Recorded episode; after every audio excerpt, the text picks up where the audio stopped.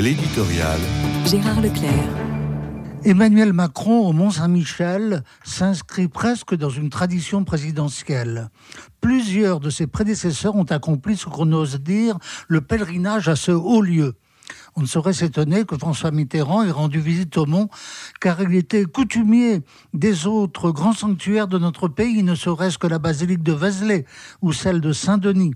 Le président socialiste était tributaire d'une solide culture catholique dont il ne se départira jamais en dépit de son évolution personnelle.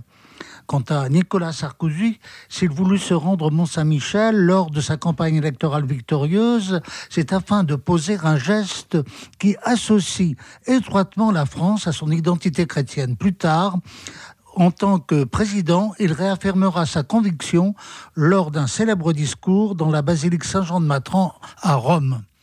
Jacques Chirac et François Hollande n'ont pas fait part, lors de leur passage sur le monde, d'une telle symbolique. Le second président socialiste a simplement sacrifié à la gastronomie locale en goûtant la célèbre omelette de la mère Poulard.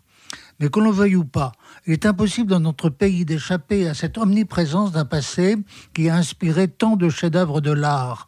L'incendie de Notre-Dame de Paris, avec l'intense émotion qu'il a suscité, a ravivé le lien du pays avec une identité indélébile. Ce n'est pas pourtant qu'il n'y ait pas eu tentative de porter atteinte à celle-ci, ne serait-ce qu'en chassant les moines de la Grande Chartreuse ou en transformant la plupart de nos grandes abbayes en prisons mais c'est André Malraux qui a voulu expressément le retour des moines à l'abbaye du Mont-Saint-Michel. Les attaques les plus mesquines contre ce qui témoigne d'une telle densité mystique finissent toujours par échouer, ne serait-ce que sur la grève de la célèbre